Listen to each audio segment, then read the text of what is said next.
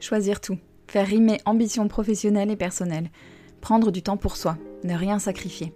Bienvenue dans Les Équilibristes, le podcast qui invente de nouvelles façons d'intégrer toutes les facettes de la vie le plus harmonieusement et sereinement possible pour œuvrer à l'égalité femmes-hommes dans les entreprises, les organisations et la société plus largement. Pour traiter ces sujets millefeuilles, à la fois intimes, familiaux, sociaux, économiques, vous entendrez ici des conversations avec des femmes, des hommes, des couples, des experts qui choisissent tout et nous livrent ce que ça signifie pour eux et comment ils avancent. L'ambition de ce podcast, vous rassurer, vous faire réfléchir, rire et prendre du recul. Et surtout, vous mettre en action pour construire la recette qui vous convient. Je m'appelle Sandra Fiodo et je suis la fondatrice de Conscious Cultures, une société dont la mission est d'aider les entreprises à comprendre et prendre en compte qui sont leurs salariés, leurs besoins réels et aspirations pour concevoir les conditions qui leur permettront de fournir leur meilleur travail. Merci de votre écoute, je me réjouis de faire avancer ces sujets avec vous. Mes chers équilibristes, c'est un grand plaisir pour moi de vous retrouver après cette pause estivale que j'ai savourée. Et j'espère de tout cœur que vous aussi. C'est une très belle et profonde conversation que je vous propose aujourd'hui avec Fatoumata Li à mon micro.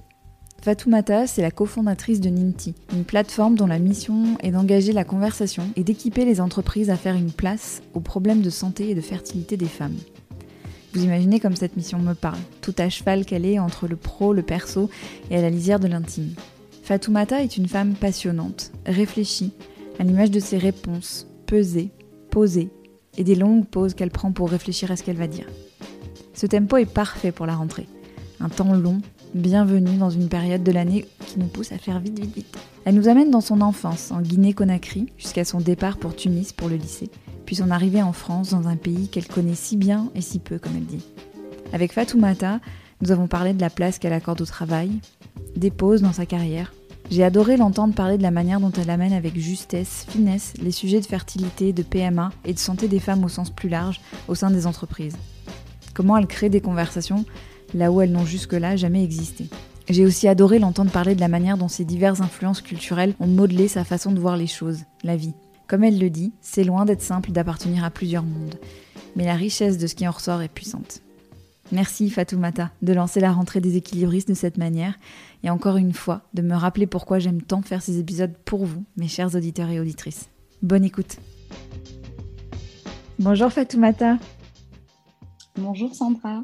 Bienvenue dans les équilibristes. C'est un grand plaisir de te recevoir. Euh, Merci. en plus, on, se connaît très très très très peu. Euh, je t'ai croisée à la journée Bold de Veuve Clicquot et tu avais un, sourire tellement radieux, je me, sais pas, tellement généreux, je me suis dit, je sais pas, il faut que je lui parle, il y a un truc. et donc, je t'ai contacté et, effectivement, il y avait un truc. On a plein de choses à se raconter, donc je suis très, très contente de te recevoir. Euh, j'aimerais bien qu'on parle de... J'aime bien partir du début. Euh, mm. J'aimerais bien que tu nous présentes Fatouma, ta petite fille. J'aimerais bien savoir où tu as grandi, dans quel environnement, euh, avec quel message? Hmm. Waouh Ma petite fille, euh, je dirais que j'étais une petite fille sérieuse. Mhm. Euh, très tôt, j'ai été très sérieuse et très responsable. donc, j'ai grandi dans une ville minière qui s'appelle Kamsar, en Guinée-Conakry, donc en Afrique de l'Ouest. Euh, avec des parents euh, très euh, voilà, bienveillants, généreux, dans une maison très simple qui était tout le temps ouverte. C'est vraiment le, souvenir que j'ai. On avait tout le temps du monde. elle était aussi ouverte vers l'extérieur parce qu'on avait une petite terrasse rouge qui donnait sur notre jardin. Euh, et, on était souvent entre. Il n'y avait pas vraiment de différence entre l'intérieur et l'extérieur. C'est comme si c'était une continuité de, de, la maison. Et il y avait des arbres et euh, euh, je me souviens d'un manguier où voilà, mm. on avait pendant la saison des pluies, il y avait des mangues et puis et puis tout changeait d'univers et c'était très vert et il y avait des mangues par terre. Il y avait une forme d'abondance côté mm. nature. Euh, et, puis on est quatre frères et sœurs, mais on avait tout le temps du monde, des cousines, des tantes, nos grands-mères. Donc, euh, donc un environnement vraiment très humain, très généreux. voilà. Et en même temps, j'étais une petite fille très sérieuse et, et j'aimais bien observer. voilà. Tu avais quelle place dans la fratrie? Numéro 3. Ah ouais. Mhm. Et sérieuse, donc tu, c'est-à-dire tu étais, tu étais là raisonnable, étais, tu voulais qu'on puisse compter sur toi? Hmm. Ouais, et, et, en même temps, euh, je ne sais pas comment expliquer, mais euh, euh, j'étais. Bon, déjà, j'ai toujours eu un truc avec le, la peur de décevoir, je pense, qui m'a toujours. voilà, qui, qui fait vraiment partie de, euh, je, voilà, j'avais un côté petit modèle, on va dire. voilà, je voulais euh, voilà, travailler, étudier, mais, mais j'ai l'impression qu'on a tous eu un peu ça. Tous les quatre, on a, on a tous eu. En fait, on avait aussi des parents qui travaillaient très dur. Hmm. Euh, dans une ville minière, on avait des parents qui travaillaient très dur. En Guinée-Conakry, qui est un pays très pauvre. Et, et, on avait quand même cette conscience que nos parents travaillaient très dur pour que nous, on puisse avoir un toit sur la tête et à manger.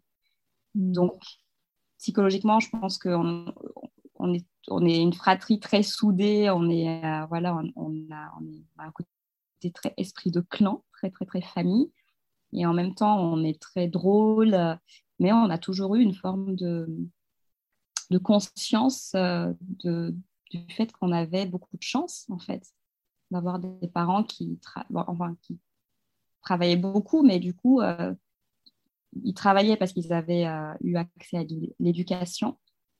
Mmh. Et, du coup, euh, dans une famille où on a toujours eu beaucoup de... Voilà, l'éducation, c'était la clé, quoi. C'était, il faut étudier, il faut faire des études, faut... Voilà, donc quand même une forme de responsabilité, je pense, due à mmh. notre environnement. Après, ça serait intéressant de, demander à mes frères et sœurs, peut-être que j'ai un truc complètement biaisé, mais, mais, j'ai quand même cette impression qu'on est tous les quatre très, très responsables. Mmh. Et justement, tu parles d'études. Euh, je sais que tu es partie de Guinée pour aller faire tes études, euh, même pour finir, euh, pour aller passer ton bac, c'est ça?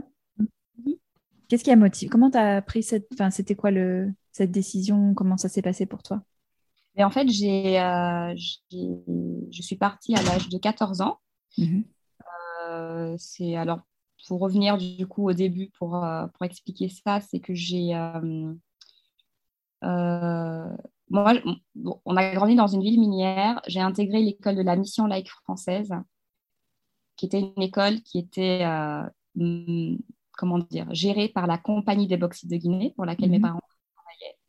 Et cette école, jusqu'à les années 90, était interdite aux enfants des locaux.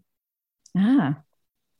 Et euh, du coup, mes parents, en fait, euh, la génération de mes parents se sont battus pour que cette école soit ouverte aux enfants des locaux. Avant, elle était dédiée qu'aux enfants des ce qu'on appelle les expats. Mhm. Hmm. Euh, c'est la migration occidentale, on va dire. Et, euh, et, en fait, ils ont réussi à obtenir que l'école soit ouverte aux enfants des locaux. Mhm. Mais l'école a mis une condition, il fallait que ça se passe sous forme de... Il fallait qu'on fasse des concours pour intégrer cette école. Parce hmm. qu'ils avaient peur qu'on baisse le niveau, voilà, c'était les locaux. Euh, voilà. Et du coup, euh, moi, j'ai la première promotion, en fait, à avoir intégré cette, euh, cette école. Voilà, mhm. la première promotion de locaux. Voilà. Et on était trois dans la première promotion. Sur combien d'élèves?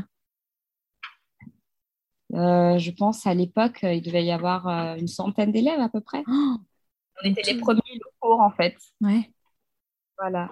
Et du coup, euh, pourquoi je suis partie? Cette, euh, cette école s'arrêtait en troisième hmm. au niveau du brevet. Parce que de manière générale, les expats euh, amenaient leurs enfants faire le, lycée, soit ils les ramenaient en France, au Canada, aux États-Unis. voilà. Donc souvent, ça s'arrêtait en troisième. Et, et, du coup, moi, en fait, en troisième, on s'est retrouvé du coup sans lycée. Mm. Et euh, mes parents, ils avaient deux options. C'était soit ils m'amenaient à l'école française de la capitale, mais on n'habitait pas à la capitale, donc c'était un peu compliqué. Et entre-temps, on a eu cette opportunité. Euh, j'avais une tante qui, euh, qui allait vivre à Tunis, mm. qui du coup m'a proposé de... Voilà, donc je suis partie vivre avec cette tante à Tunis j'ai passé mon, lycée là-bas. Donc, je ne suis pas partie par, par comment dire, par désir de départ, mais, mais parce que le contexte qui voulait que je parte et, et mes parents ont pris ce qu'ils jugeaient être la bonne décision pour moi. Et voilà. Et c'était comment ça, de partir à Tunis si petite, si jeune, quoi, avec ta tante? 14 ans, c'était, bah, c'est, dur, hein, forcément. Maintenant, pour revenir à cet esprit de responsabilité, hmm. j'étais très consciente. On est tous les quatre partis assez tôt hein, avec hmm. mes, mes, parents. Je les admire énormément parce que je me dis, euh, voilà, ils pouvaient aussi faire le choix de nous garder. Ouais. Le choix de nous mettre avant leur propre euh, posture de parents, quelque hmm. part. Parce qu'ils se sont dit, c'est comme ça qu'on va leur offrir un avenir meilleur. Donc, je, les admire énormément pour cette décision qui, je pense, a dû être très difficile. Et du coup, euh, c'était dur. Et en même temps, euh, comme beaucoup de choses, les êtres humains, on a une très, très grande qualité. C'est qu'on est une espèce qui s'adapte. La preuve avec la pandémie qu'on traverse et, où on est aujourd'hui. Et, et, on a une capacité d'adaptation qui est assez phénoménale. Mmh. Ouais je voudrais qu'on fasse le lien maintenant avec, euh, avec tes expériences professionnelles parce que tu as, eu des expériences professionnelles très variées et on va revenir tout à l'heure à ce que tu fais aujourd'hui, mais très variées, très riches. Et j'étais curieuse de savoir euh, le moteur euh, pour toi dans, dans tout ça. Mmh. Est-ce que le travail, parce que tu en as un peu parlé, mais après le travail professionnel, c'est un peu différent du travail à l'école, mais ce que le travail représente pour toi dans la vie? Hmm.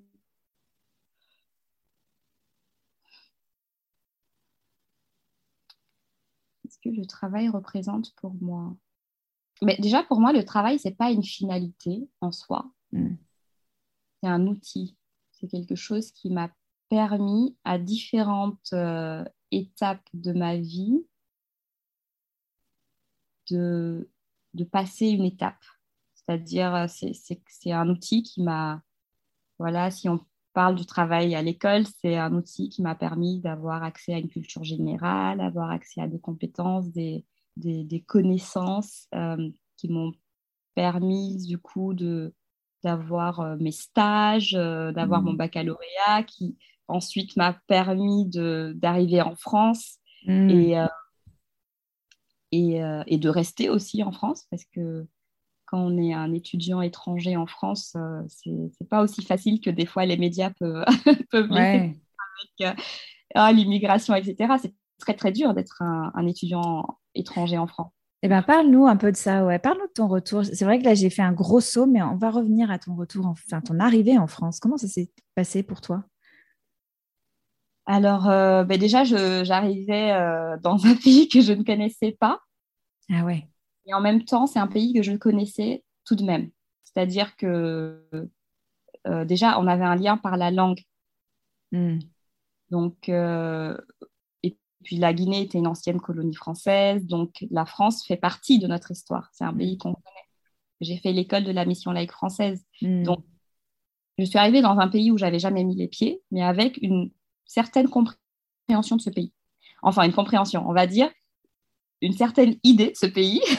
Certaines hmm. choses pourraient être euh, très euh, justes et d'autres pas du tout. C'était quoi ton idée de la France? Mais c'est ce que la France a exporté. Euh, voilà, c'est la France a exporté une certaine, mais déjà cette culture, hmm. un pays avec une voilà une grande culture, avec beaucoup d'excellence, avec euh, voilà, la gastronomie française, c'est tout ce que la France a exporté. Donc, je, suis arrivée avec tout ce que la France nous a raconté d'elle-même quand j'étais en Guinée. Donc, hmm. avec de, de biais peut-être de ce que je, voilà, je pensais être la France, mais qui est très juste. Hein. Il y a beaucoup de choses qu'on nous, hmm. nous, apprend sur la France quand on est à l'étranger qui sont très justes. Et en même temps, moi, j'arrive dans le sud et euh, des gens euh, qui parlent avec un certain accent et je me dis, euh, oh, ils ont un accent, mais c'est génial. c'est quelque chose qu'on ne sait pas du tout en fait quand on n'a jamais mis les pieds en France. On pense que le français est une langue euh, très normé, très cadré. On ne s'imagine pas du tout qu'il peut y avoir des sons. Voilà, parce que c'est le, le français très parisien aussi qu'on exporte à, l'international. Donc, donc, moi, je suis arrivée d'abord dans le sud avec aussi cette compréhension que la France a aussi plein de cultures mm-hmm. au sein même de la France. Donc, tout ça, c'est quelque chose que j'ai appris en, arrivant. Donc, mm-hmm. et, quand je suis arrivée, donc les étudiants étrangers, souvent quand on arrive, il faut euh, euh, montrer pas de blanche. Donc déjà pour arriver, il faut demander un visa, mm. des démarches très longues et très compliquées. Une fois qu'on a le visa, il faut euh, il faut demander un renouvellement de son titre de séjour chaque année. Mm. Donc, on a toujours une forme d'épée de Damoclès sur la tête mm. en se disant il faut que j'ai les bonnes notes, il faut que j'ai ma licence, il faut que je trouve le stage.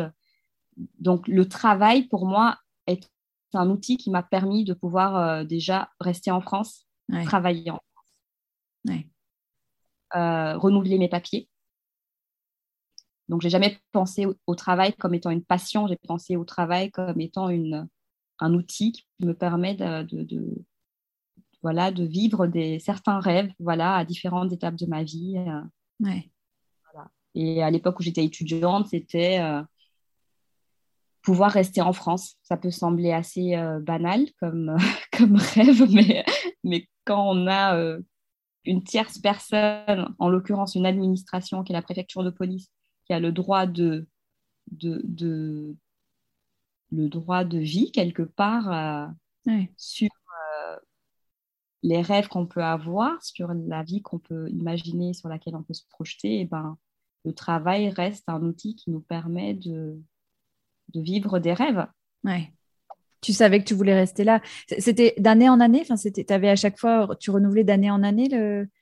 Oui, alors tu renouvelles d'année en année et quand tu termines tes études, tu te retrouves un peu dans une sorte de gouffre, euh, euh, dans un moment qui génère énormément d'anxiété parce que quand tu termines tes études, tu dois soit partir, soit rester. Et, si mm. tu, et pour rester, il faut que tu demandes un changement de statut. Mm demander un changement de statut, il faut que tu, euh, ben, du coup, que tu ne sois plus étudiant. Donc, si tu n'es plus étudiant, on te mm. demande salarié et que tu apportes de la valeur. Mm. Donc, c'est trouver du travail, c'est trouver un CDD, trouver un CDI, euh, faire un changement de statut. Euh, et, je ne m'étais pas dit, je veux absolument rester. Je ne suis jamais arrivée en France avec l'idée de rester.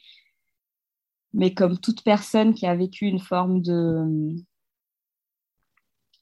de, départ, on va dire, et ben à un moment, ton chez toi, ça devient aussi toutes les expériences multiples et locales que tu as créées. Mm-hmm. Et tu te dis pas j'ai envie de quitter tout ça, tu te dis ben j'aimerais bien continuer à garder mes amis, à euh, vivre ma vie en fait. C'est euh, Et donc tes premières expériences professionnelles, c'était Comment ça s'est passé? Déjà, tes, études, c'était des études de quoi? Tu as, fait quoi comme, euh, comme fac? J'ai fait une licence de lettres, mmh. euh, en sciences du langage à la fac de Montpellier 3. Ensuite, je suis partie aux États-Unis. Mmh. Fait un, échange sur les médias internationaux. En fait, mmh. aux États-Unis, on pouvait choisir nos matières et j'ai toujours eu une passion pour la politique, donc j'avais pris beaucoup de sujets euh, plus euh, lié à voilà, politique, civic society, tout ça. Mhm. Ensuite, je suis revenue à Paris et à Paris, j'ai fait un master en marketing en alternance. Voilà. Donc, mhm. euh, j'ai commencé à travailler en entreprise à 22 ans. Et, et, avant ça, je travaillais dans l'hôtellerie. Donc, j'ai mhm. travaillé dans un hôtel à Paris. Voilà. Et alors, tes premières expériences professionnelles et le début de ta, vie professionnelle, c'était comment? J'en ai des très bons souvenirs. Mmh. Euh, aussi peut-être parce que j'ai tout de suite commencé dans des, euh, PME, des, entreprises à taille vraiment humaine.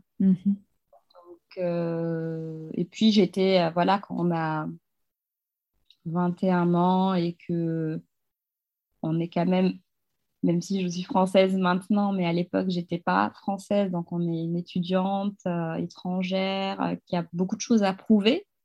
Et ben, le travail, c'est pour moi en tout cas, je, ne veux pas généraliser parce que chaque expérience est vraiment unique. Le travail, ça a été beaucoup de stimulation.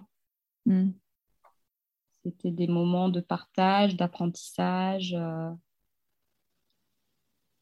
où j'ai aussi réussi à peut-être me... Ouais, ça m'a aidé à prendre confiance en moi aussi. Hmm. Il y a vachement d'humilité qui se dégage de ce que tu dis, je trouve. De hmm. cette idée de, ben, de... On construit brique par brique. Euh. Ouais, je sais pas sur ton, je regardais un peu ton, ton profil LinkedIn et, j'ai découvert une fonctionnalité que je ne connaissais pas sur LinkedIn. C'est cette fonctionnalité qui permet d'indiquer une pause dans ta carrière euh, pour des raisons de santé et de bien-être. Alors, c'est le, le, nom de la fonctionnalité LinkedIn. Et toi, tu as indiqué t'être occupé pendant quelques mois de ta santé mentale. Qu'est-ce que tu peux mmh. nous partager de cette période euh, et de son impact sur ce que tu fais aujourd'hui? Mmh, mmh, Mm. Euh, ouais, c'est euh, vrai que j'ai mm. euh, oui, parce que c'est une période où j'avais pris la décision de. En fait, bon, j'ai travaillé à peu près de 2012, je crois, à 2018 dans une organisation financière mm-hmm. qui s'appelle l'EFMA, où j'ai vraiment. voilà, j'avais. Voilà, j'ai passé des très très beaux, j'ai des très beaux souvenirs de, de, ma carrière professionnelle. Et puis vers la fin, j'ai eu l'opportunité euh, de rejoindre un projet entrepreneurial dans l'hôtellerie. Mhm. J'avais aussi besoin pour, voilà, pour des questions de, santé mentale, mais ce n'était peut-être pas le, le, bon move à l'époque, mais en même temps, c'est ce qui m'a permis d'être là où je suis aujourd'hui. Donc, j'ai beaucoup de gratitude pour cette décision. Donc, j'ai décidé de quitter l'EFMA pour rejoindre ce projet entrepreneurial. Et euh, j'ai appris énormément de choses. C'est vraiment le moment où je me suis rendu compte de, de, la, voilà, de ce monde euh, qu'on appelle le monde des startups. J'ai découvert mm. euh, ce que c'était que de voilà, lever des fonds. Et, c'était une période hyper intense. Et, et, en, fin 2019, je ne me sentais plus très alignée, on va dire, avec ce que, avec ce que je, voulais faire et ce, pourquoi j'étais, comment dire, ce qui ouais, m'animait de manière générale. il y avait moins d'impact dans tout ce que je faisais. Moi, j'ai toujours été, même quand je travaillais à l'EFMA, voilà, j'ai toujours été voilà, euh, dans des associations. Euh, euh, j'ai monté une communauté sur Paris qui s'appelle Local Label Paris. donc, c'était début de la vingtaine et on se, d'ailleurs, on a, j'ai, créé des très très belles amitiés aujourd'hui grâce à, ce, à, ce, à cette communauté où on se retrouvait pour s'entraider entre femmes entre jeunes femmes. Mm-hmm. Pour, le coup, on, est tous dans la trentaine maintenant, mais à l'époque, ça, voilà, on était début de la vingtaine, donc on faisait des ateliers comme on négociait son salaire, etc. Ah ouais, entre vous. Entre Et, je n'avais plus le temps, en fait, de, j'avais plus du tout ce côté, on va dire, impact social. Et, euh, et j'étais un peu perdue. Voilà, donc j'étais très fatiguée. Et puis, euh, je, je, je, me posais aussi des questions avec, voilà, est-ce que c'est le moment de fonder une famille, voilà, euh, voilà de quoi j'ai envie? C'est la première fois de ma vie, je pense, que je me suis posé des questions sur moi, Fatoumata, aujourd'hui, de quoi j'ai envie? Jusqu'à présent, tout ce que je faisais, c'était, je le faisais parce qu'il fallait voilà, renouveler son titre de séjour, il fallait avoir son bac, il fallait, je le faisais systématiquement parce qu'il fallait euh, avancer. Hmm. Et là, en fait, j'ai eu un moment où je me suis dit, en fait, aujourd'hui, toi, de quoi tu as envie? Qu'est-ce qui est important pour toi? Et c'était la première fois que je me posais ces questions. Et j'ai pris la décision d'arrêter. C'était une décision très difficile. Parce que, surtout dans le monde de la startup, on n'arrête pas. Ouais. j'ai pris cette décision d'arrêter. Donc, euh, donc, voilà, je, ça a mis quelques mois, mais j'ai arrêté. Et puis, je me suis retrouvée à un moment de ma vie où j'ai dû prendre soin aussi de ma santé et où je me suis posé beaucoup de questions euh, sur, euh, euh, sur voilà, c'est quoi, de quoi on a envie quand on souhaite fonder une famille, qui m'a amené sur moi un parcours plus personnel. Mhm. Et, et, et, puis, et puis j'ai aussi, c'était un moment où j'ai parlé avec beaucoup de femmes où, j'ai changé énormément avec Olga, qui est mon associée aujourd'hui, mais que je connaissais bien en amont, qui est mon amie, en fait, avant d'être mon associée.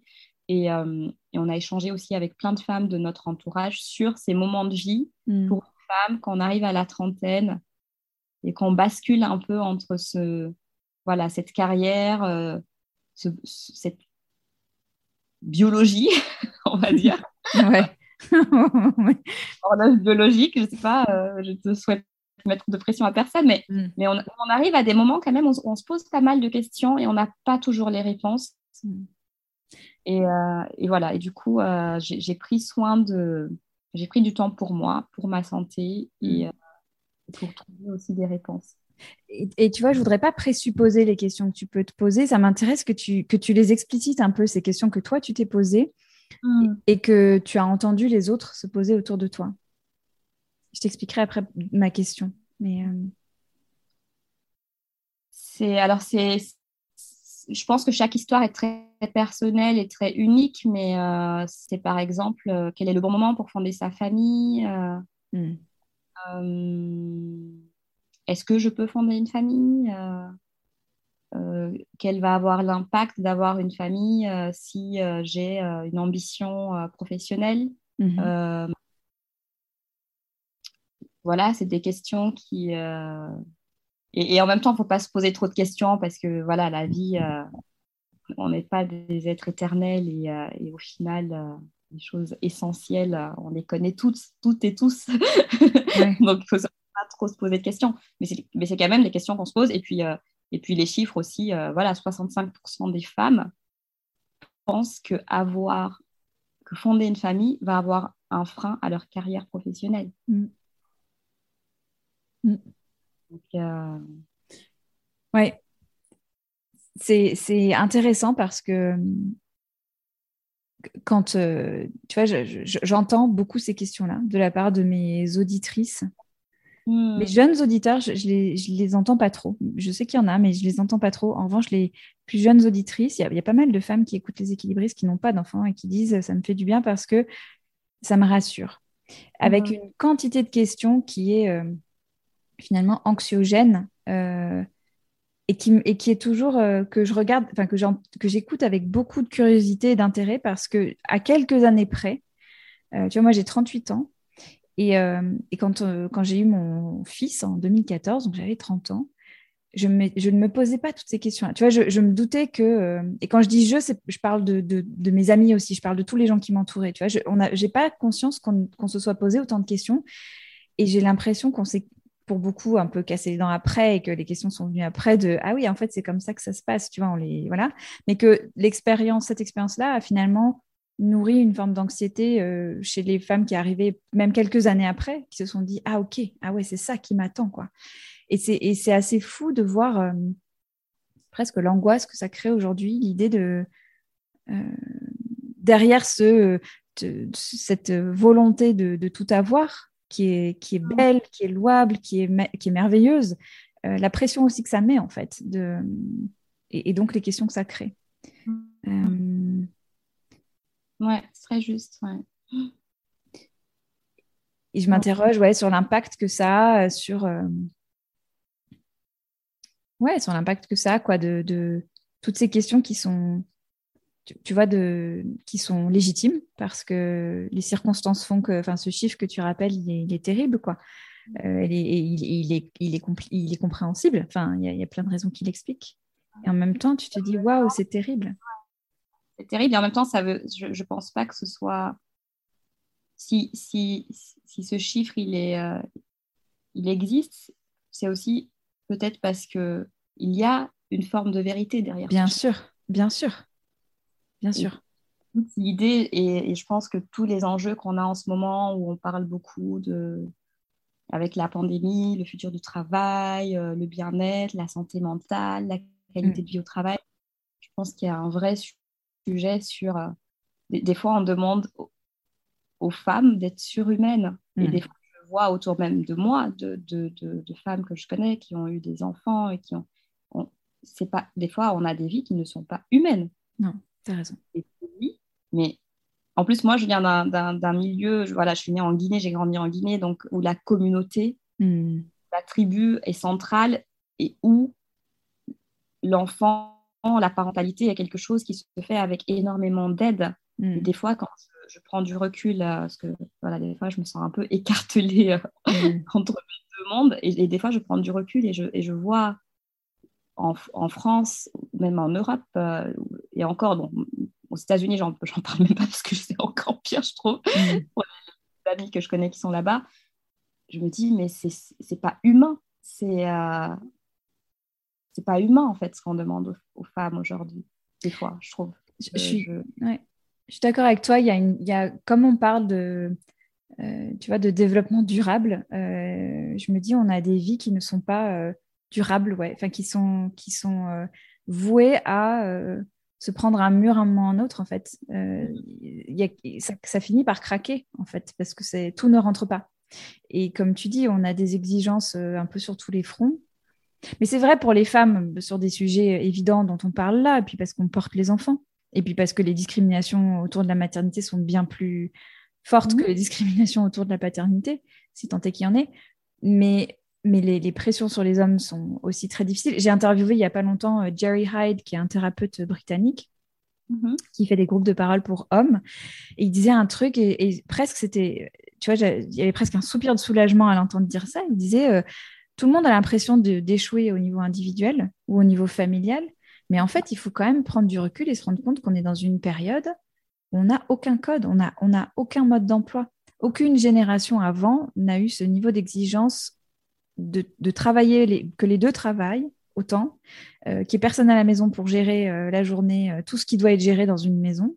Euh, que, enfin, en gros, les pressions, il dit, les pressions sur les familles sont, insu- sont à, la, à la limite du soutenable. Et je trouve ça très juste, en fait. Ouais, ouais, c'est. euh, Oui, en fait, quand je dis c'est pas humain, c'est peut-être un peu ce que je dis, mais c'est un peu ça. C'est que je, je me dis qu'on a un, un minimum d'empathie. Hmm. Des fois, euh, ça m'arrive. hein, des fois, je, je, je veux dire, euh, moi, je n'ai pas encore d'enfant et, et, euh, et j'ai et, euh, j'ai vécu des, des choses très difficiles aussi, mais à, à un autre niveau euh, euh, qui sont plus côté euh, préconception, conception. Et par contre, sur toute la partie après, je trouve aussi que des fois, on se dit, ah là là, on a, déjà, on a la pression de, de- de- de- d'être mère, d'être parent et ces, inj- ces injonctions que la société, des fois, c'est cette pression sociale énorme Mm. euh, qu'on met sur, sur les femmes. Et puis après, on se rend compte que ben, c'est pas parce qu'après qu'on a des enfants que c'est, que c'est mieux, en fait. C'est pas... Et on se dit, quand est-ce que ça s'arrête? Ouais. Hmm. Donc, du coup, c'est vrai que prendre du recul et, euh, et, et moi, c'est vrai que c'est des sujets avec Olga, ça nous passionne de, de se dire comment est-ce qu'on redessine les espaces de travail, comment est-ce qu'on redessine pour intégrer ces thématiques Mm. et, et pour, et, et pour comprendre aussi que chaque histoire est très unique, que chaque chemin est très unique, chaque chemin de parentalité est très unique Mm. et qu'il y a un vrai sujet sur euh, l'accompagnement en fait. Comment est-ce qu'on intègre ces sujets dans nos sociétés Comment est-ce qu'on les intègre en entreprise? Moi, je- on est convaincu qu'il faut absolument les, am- les amener en entreprise. Hmm. Ça, c'est encore un autre débat, mais aussi comment est-ce qu'on fait en sorte que ça devienne un sujet? Mm. Et comment est-ce qu'on casse les tabous et comment est-ce qu'on en parle euh, de manière, euh, de manière juste en fait pour, euh, Ouais. pour accompagner, parce que c'est quand même des sujets où il y a énormément de souffrance. Il y a, et, ça, c'est vraiment ce que, ce que nous, on réalise au quotidien euh, chez Ninti, c'est que hum, des, des fois, on a vraiment l'impression qu'on a la façade et qu'après, il y a tout le monde qui rentre chez soi et ça craque. Et il y a quand même beaucoup de souffrance. Mm.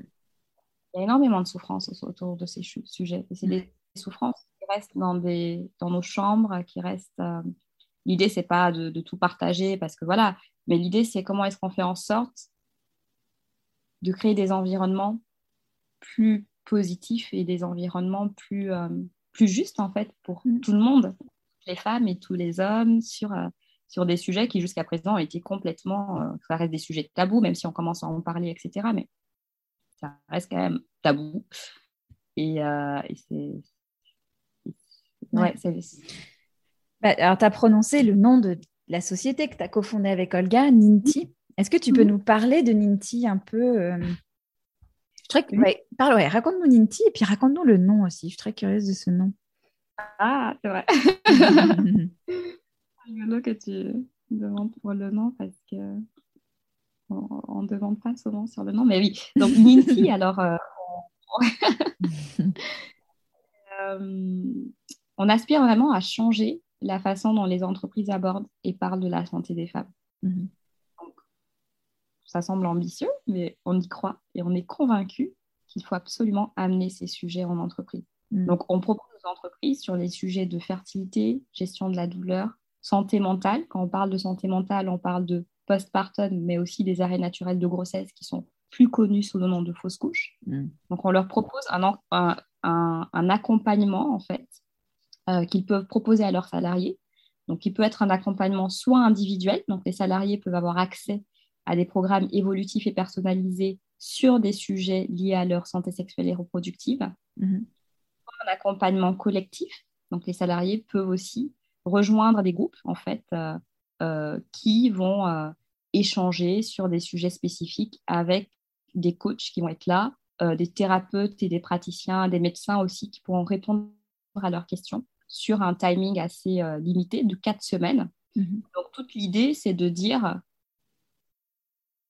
on peut, en tant qu'entreprise, créer des environnements positifs, créer des environnements plus juste, qui mm. intègre ces, ces thématiques et euh, sans être intrusif, parce que mm. ça reste un sujet lié à l'intime, donc sans être intrusif, on peut tout de même des environnements qui peuvent faire en sorte que les salariés, nos collaborateurs et nos collaboratrices puissent être accompagnés sur ces thématiques tabous et, et, sur ces thématiques intimes. Et Minty va être le canal qui va permettre à l'entreprise, en fait, de proposer ces services-là à leurs salariés. Donc, nous, on garde vraiment une confidentialité. On est vraiment, c'est la, la confidentialité quasi radicale par rapport à, à, à, ce qui se passe entre le salarié et Ninti. Mais par contre, l'entreprise peut offrir ses services à leurs salariés. Donc, finance Ninti pour leurs salariés. Mm. On a un accompagnement collectif en fonction des besoins aussi de l'entreprise qui peuvent être faits euh, sur euh, du leadership.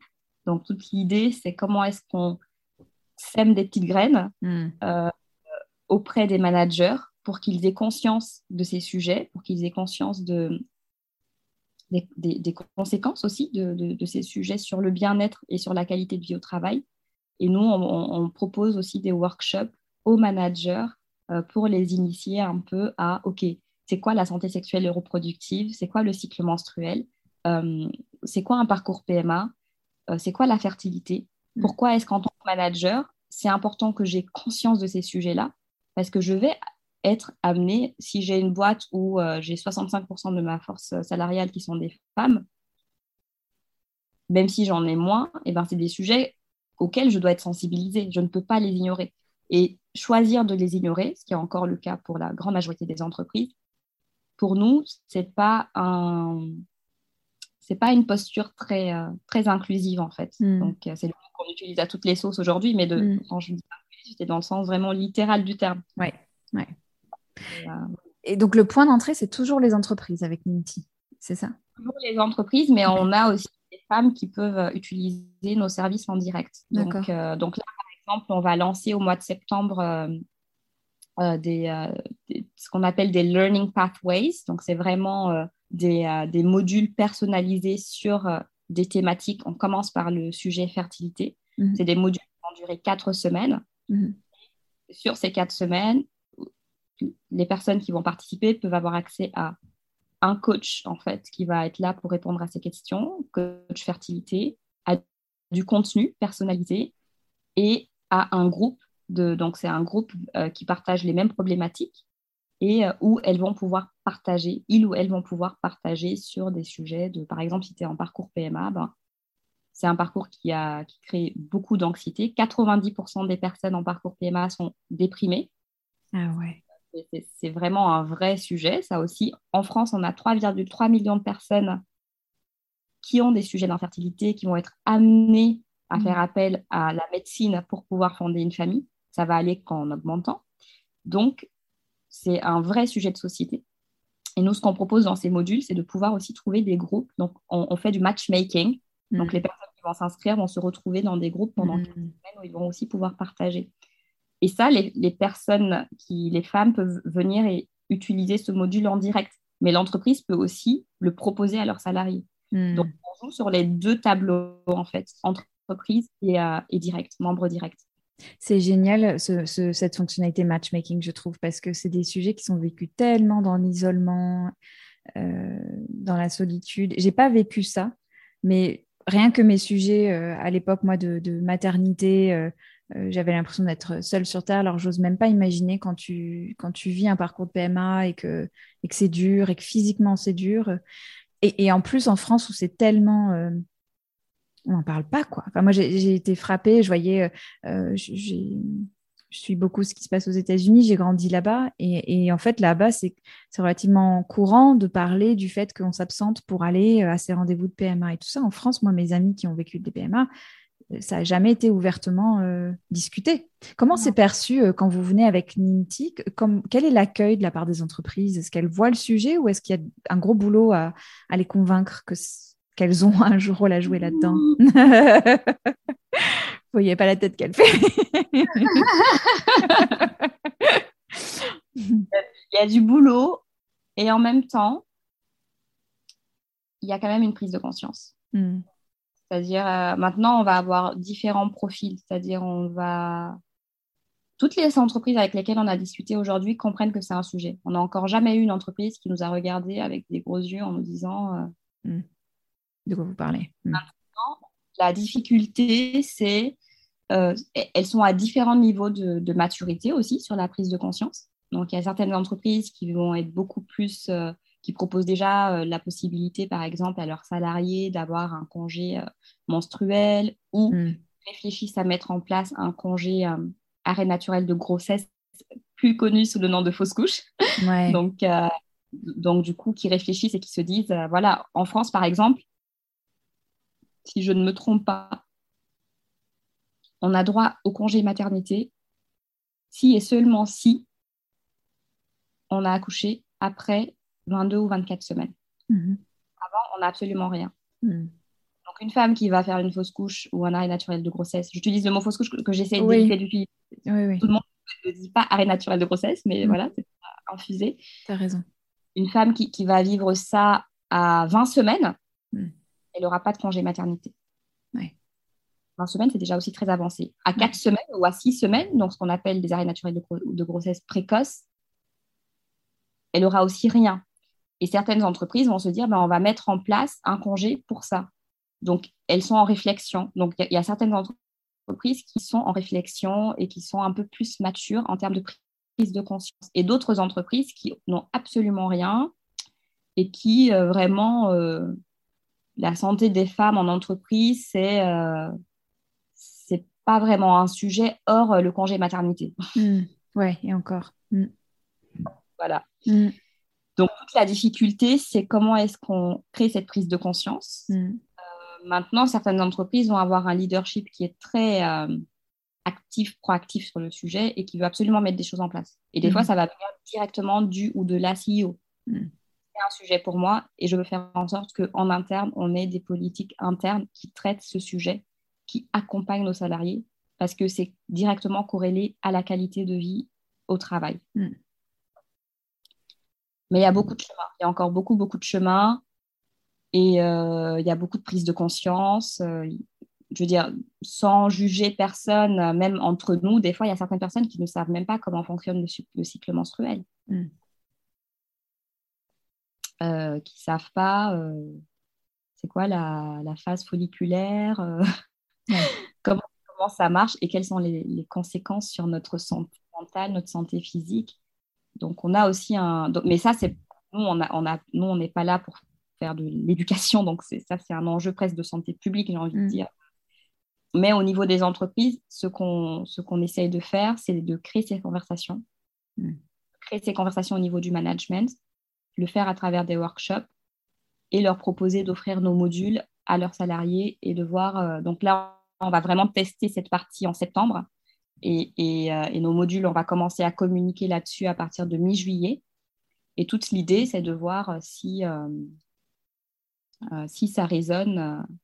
mais c'est d'aller voir les entreprises où il y a déjà une maturité qui est déjà, comment dire, une prise de conscience qui est déjà un peu existante, parce que c'est là que ça va être un peu plus facile. On n'a on a pas les épaules pour aller convaincre toutes les entreprises que c'est un sujet.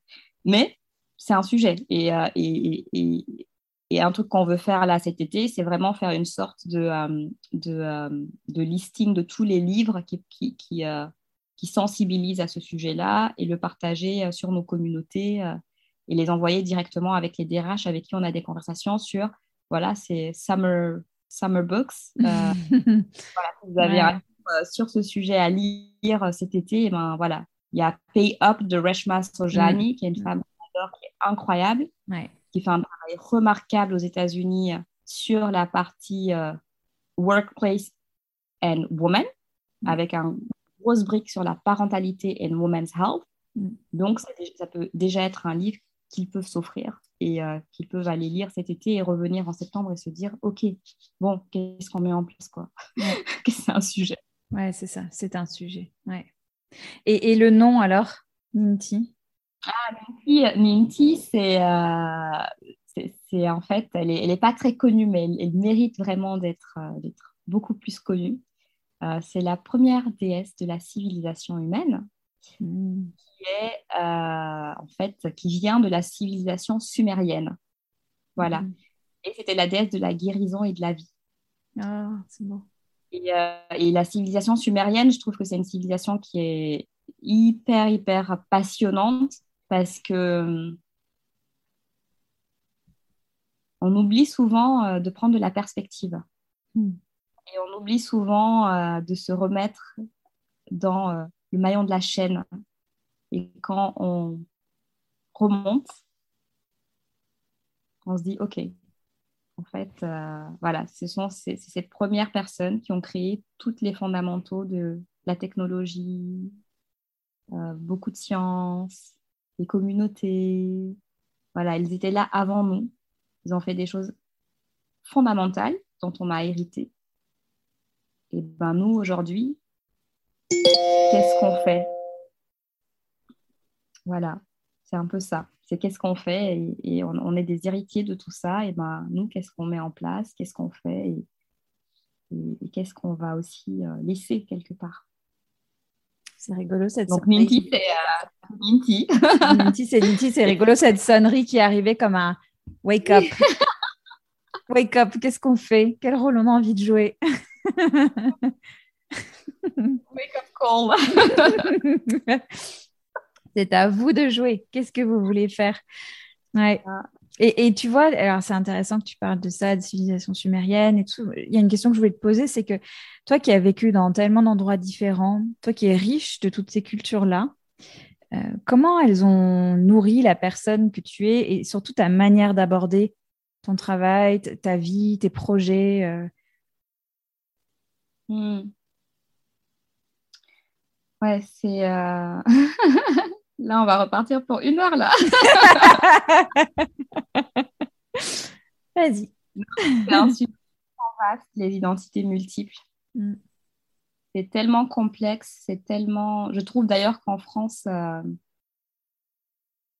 que c'est un sujet qui est maltraité et qu'on n'a pas... Euh, je ne veux pas faire de politique et, je trouve que ce qui se passe sur la scène politique actuellement, euh, que je trouve d'une certaine violence quand même. Mm. Euh, c'est tellement euh, pas à la hauteur de toutes ces identités multiples et de la richesse des différences en fait. Et, et, je pense profondément qu'on est tous différents. Euh, certaines personnes vont être peut-être plus différents parce qu'elles viennent d'ailleurs et qu'elles voilà et qu'elles ont elles, ont infusé plein d'autres cultures etc. Mais mais je suis tout aussi différente que toi, tu es différente en fait, Sandra. Et mm. que des fois, on va peut-être avoir beaucoup plus de choses en commun une fois qu'on va dépasser nos différences, on va se rendre mm. compte qu'au final, on se retrouve sur des valeurs communes, on se retrouve sur des visions communes de partage, de générosité. Et euh, je peux, voilà, c'est pas parce que je viens de Guinée-Conakry et que je suis née, que j'ai grandi là-bas, que c'est pas des valeurs qui sont partagées par euh, mon ancienne coloc euh, Yael aux États-Unis, qui est aussi ma grande amie et, et aujourd'hui qui nous aide sur Ninti, qui nous a fait des, des, ateliers. Donc c'est une, une, sex therapist, donc sur le, le plaisir. Mm-hmm. Euh, et en fait, on se retrouve euh, beaucoup plus sur euh, plein de choses qu'on est différent. Mm. Et, et, je pense que la, la richesse de, de, nos différences avec Olga, donc on, est toutes les deux, on a toutes les deux des profils similaires, on est arrivé en France pour nos études, on est française naturalisée, donc on mm. a toutes les deux fait les démarches pour demander et, obtenir la nationalité française parce que voilà, c'est un pays qu'on adore et, qui fait partie de nous. Euh, et, c'est une grande richesse en fait d'avoir euh, cette capacité à voir le monde à travers un autre spectre. C'est une richesse fondamentale et, euh, et, je pense que des fois, lié à l'actualité et aussi à l'irresponsabilité de, de, plein de monde, hein, Mm. on biaise le débat et, et pour moi, cette différence et cette capacité à naviguer plusieurs cultures, mm. même si des fois je me sens des fois écartelée, parce que c'est aussi tout le temps hors de sa zone de confort, c'est épuisant. Hein. euh, ça demande beaucoup d'énergie, euh, c'est, loin d'être simple en fait, d'appartenir à plusieurs mondes, c'est loin, loin, loin d'être simple. Et des fois, je trouve qu'on on généralise et on, simplifie euh, le débat et on devrait, moi, à chaque fois que je vois quelqu'un qui, vient d'ailleurs, d'une certaine manière, et cet ailleurs peut être un ailleurs d'un monde différent, mais aussi un ailleurs de, voilà, de, culture, de, manière de voir le monde, d'orientation. Euh. En fait, je vois beaucoup de courage chez toutes ces personnes mm. parce que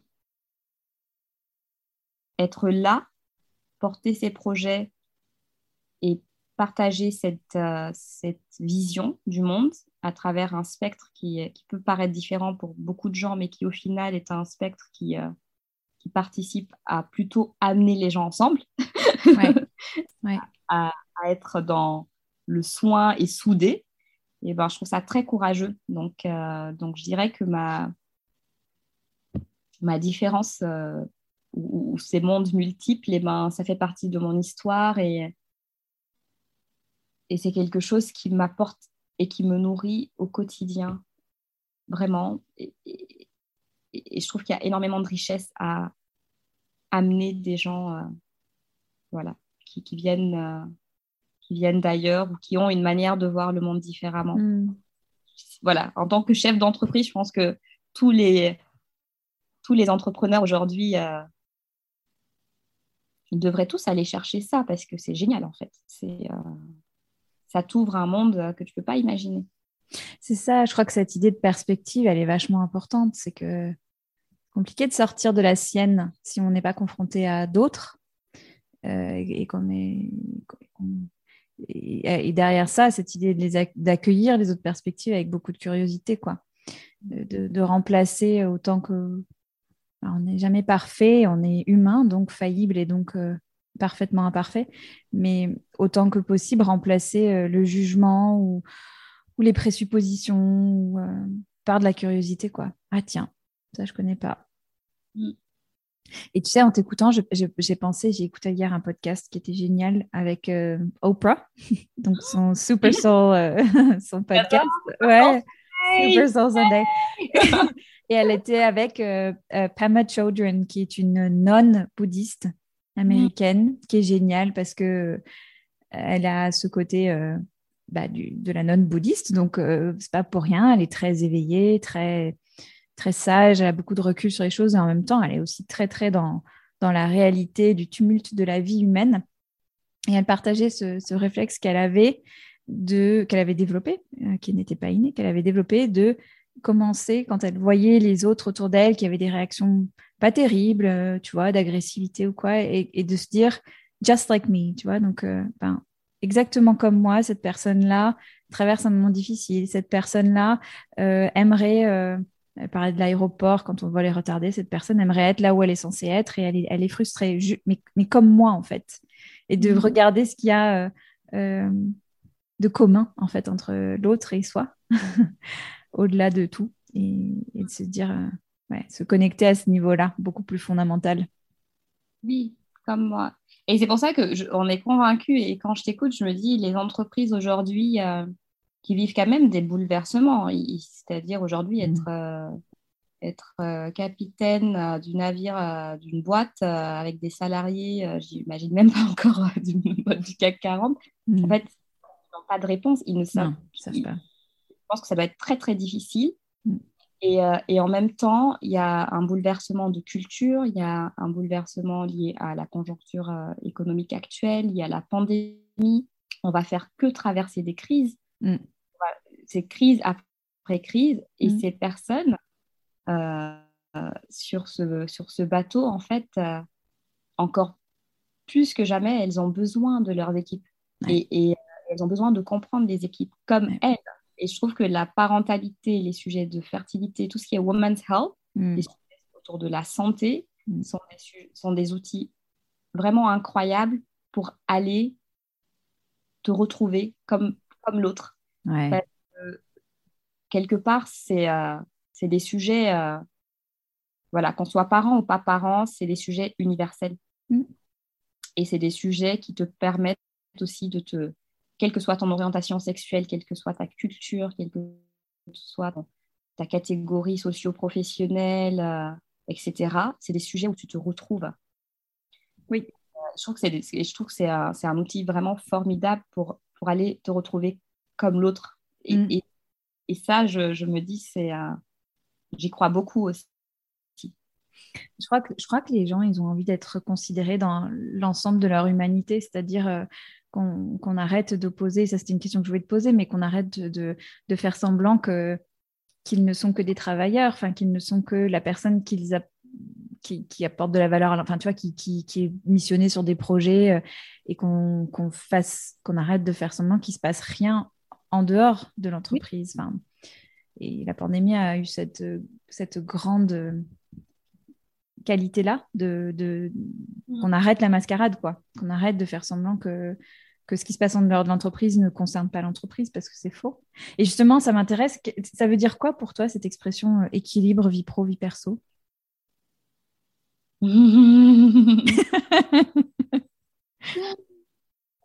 Oh C'est euh, drôle parce que on, en parlait avec Olga ce matin, euh, qu'on était justement en train de faire une session de travail sur comment est-ce qu'on structure ces modules et, et ce qui est génial, en fait, quand on fait un travail comme ça, c'est que on fait aussi ces modules pour des femmes comme nous, des hommes aussi.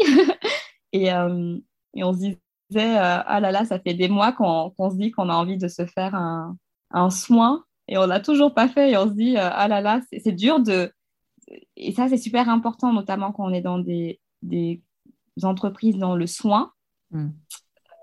quelle que soit la forme de soin, de se dire, you do what you preach. Ouais. Euh, et, et, puis des fois, tu réalises que en fait, euh, mm. you don't do what you preach. Faites-le, hein, c'est vachement bien. Moi, je le fais pas, mais faites-le. on se disait, euh, voilà, voilà, avec du recul, tu vois, c'est ce qui est aussi chouette quand tu, tu fais des, quand as des moments un peu plus dans la production. Mm. Tu te dis, bon, ben, comment est-ce qu'on met en place des, des, des, tips pour, mm vraiment appliquer ça, euh, appliquer ce, cette notion de, de soin et, et, quand, équilibre vie pro, vie perso, c'est très difficile. Je, je, je, pense que ça n'existe pas. Par contre, je pense que au quotidien, de manière quasi hebdomadaire, on peut faire en sorte de, de créer du temps et de l'espace pour soi et mmh. pour, les, pour les gens qu'on aime. Et un truc que moi je fais de manière assez, euh, hebdomadaire. Et d'ailleurs, on se disait toutes les deux que du coup, ce qu'on arrive à faire quand même, c'est, on n'a pas réussi à caler ce soin, mais on arrive quand même à se créer du temps pour nous. Euh, ça semble un peu biaisé le yoga, mais bon, on fait toutes les deux du, yoga et on se disait, c'est le seul truc aujourd'hui qu'on arrive à faire de manière hebdomadaire et constante. Et c'est quand même chouette. Mm. Et dire quand je commence ma semaine, je mets d'abord les trucs importants pour moi en fait. Est-ce que c'est est-ce que c'est le cours de yoga? Est-ce que c'est le ciné avec mes copines? Un truc que, je trouve que je fais pas très bien en ce moment, c'est vraiment du temps avec mes, copines. J'ai une tribe de, femmes phénoménales et, euh, et, ça me manque en fait. Je me dis, ah, ça fait super, je bosse comme une dingue et tout. Et, et ça fait super longtemps que j'ai privilégié le soin un peu plus sur moi, mais ça fait longtemps que j'ai pas eu des moments avec mes copines. Hmm. Et, euh, et du coup, je me disais, bon, il faut, faut, caler ça, quoi. Il faut, faut, trouver un temps. Et, ça, quelque part, le faire de manière hebdomadaire, donc sans se projeter trop, mhm. dans un temps trop lointain, je trouve que c'est une bonne manière d'aspirer à cet équilibre pro-perso, même si mhm. On n'a jamais vraiment d'équilibre. Ah, des fois, ça va être le boulot qui va prendre euh, plus, des fois, ça va être le soin, des fois, on va avoir un, une tulle, des problèmes de santé, euh, un arrêt naturel de grossesse. Euh, des choses qui vont faire que ben, ben, ça, ça va être là et que ça, que ça sera ça la priorité. Mm. Un parent qui est malade. Euh, et, je pense que toute, toute la difficulté, c'est comment est-ce qu'on arrive à naviguer au quotidien avec des moments où on se dit, bon, cette semaine, qu'est-ce que j'ai prévu pour moi et qu'est-ce que j'ai prévu pour les gens que j'aime et comment est-ce que je tisse tout le reste autour. Mm. Donc, ça marche pas toujours, mais c'est quelque chose qui, pour moi, pour le moment, fonctionne bien. C'est-à-dire. Mhm. Euh, et puis aussi, avec. Euh, moi, j'ai je, des, des symptômes, euh, des symptômes, j'ai des cycles compliqués. Donc, je sais que quand j'ai mes cycles, sur ma période de cycle menstruel, je sais que j'ai des moments où je ne vais pas faire de réunion parce qu'il ne faut surtout pas que je fasse de réunion. Mm donc, des fois aussi, j'organise aussi mon temps à travers aussi cette compréhension de mon cycle. Je pense que c'est très important d'en parler et qu'on n'en parle pas assez. Mm. C'est pas on veut, parce qu'on ne veut pas stigmatiser, etc. Et voilà, et, je pense que chaque femme est aussi différente. Tu mm-hmm. vois, une femme qui va euh, jamais avoir de, de, problème mm. avec ses cycles est très différente euh, mm. d'une femme qui va avoir des migraines cataminales euh, ou d'une femme qui va avoir de l'endométriose chronique. Ou voilà, ça, donc chaque femme est très différente. Maintenant, pour revenir à moi, parce que tu me poses la question à moi, euh, c'est important pour moi de comprendre mon cycle menstruel et aussi des fois de m'organiser autour de ce cycle menstruel. Mm. C'est super intéressant. Ça fait plusieurs fois en t'écoutant là que je me fais cette remarque, mais que qu'on a totalement euh, perdu cette notion de cycle dans notre mm. façon de vivre, alors qu'elle est, enfin, elle est fondamentale, quoi. Elle est fondamentale pour les femmes. Et, je je sais pas si tu connais ce bouquin, euh, j'ai oublié son nom de famille, Kate quelque chose qui, a écrit Do Less. Tu connais ou pas? Non. Ça t'intéressera parce qu'elle parle de comment euh, justement organiser. Tiens, je l'ai sous les yeux. Kate Northrup. Do Less. Elle parle de comment euh, elle, elle a organisé son business et sa vie en fait autour de cette notion de cycle parce que euh, les cycles masculins sont sur 24 heures et on a calé toute notre façon de vivre sur ces cycles de 24 heures qui sont pas euh, adaptés mmh. à la femme, donc 50% de l'humanité, euh, et, en fait qui ont complètement modelé notre façon de concevoir le temps et, la, gestion de l'énergie comme si elle était linéaire, alors qu'elle ne l'est pas du tout. Euh, mm. donc c'est vachement, prof... enfin, ça va loin en fait, cette, cette, prise en compte de la notion de cycle, je trouve. Mm-hmm, mm-hmm. pour, moi, pour, en tout cas pour celles qui, qui, comme moi, des fois, euh, ont des difficultés euh, qui peuvent vraiment être même un handicap hein, pendant leur cycle, euh, je pense que c'est important de le prendre en compte mm. et que c'est important de s'organiser euh, et de ne pas avoir peur d'être stigmatisé et, euh, mm. Et de pas. Et c'est là que je me dis encore une fois, les entreprises, mm. ont un rôle à. Voilà, quand tu as une entreprise qui, qui, offre une flexibilité au travail, Mm. sans parler de santé des femmes, hein, juste Mm. tu le portes cette vision, tu dis j'offre une flexibilité au travail, et ben, tu envoies un message positif, un signal à tes salariés qui peuvent traverser voilà, des sites plus compliqués que d'autres, de se Mm. dire je peux me permettre d'avoir une forme de flexibilité pendant ce moment-là parce que c'est OK. Ouais. Et, euh, Tu Et- normalises les choses, quoi. exactement. Mm. Et, et- et dans ça, je trouve que les entreprises ont un vrai, une vraie responsabilité parce que la souffrance ne s'arrête pas quand on arrive en entreprise. Mm. Il y a certaines personnes qui le font mieux que d'autres, qui, qui développent des mécanismes de survie. Mm. Mais la souffrance ne s'arrête pas parce qu'on est, on a badgé, on, a, on est passé, on a mis le bac. Elle continue en fait. Ouais, ouais. Donc, euh, Ouais. donc l'entreprise fait partie de la cité. Et, euh, et intégrer ces sujets, c'est essentiel. Euh, et, et quelque part, c'est, ce- ce- cette notion de 24 heures, elle est dans tout.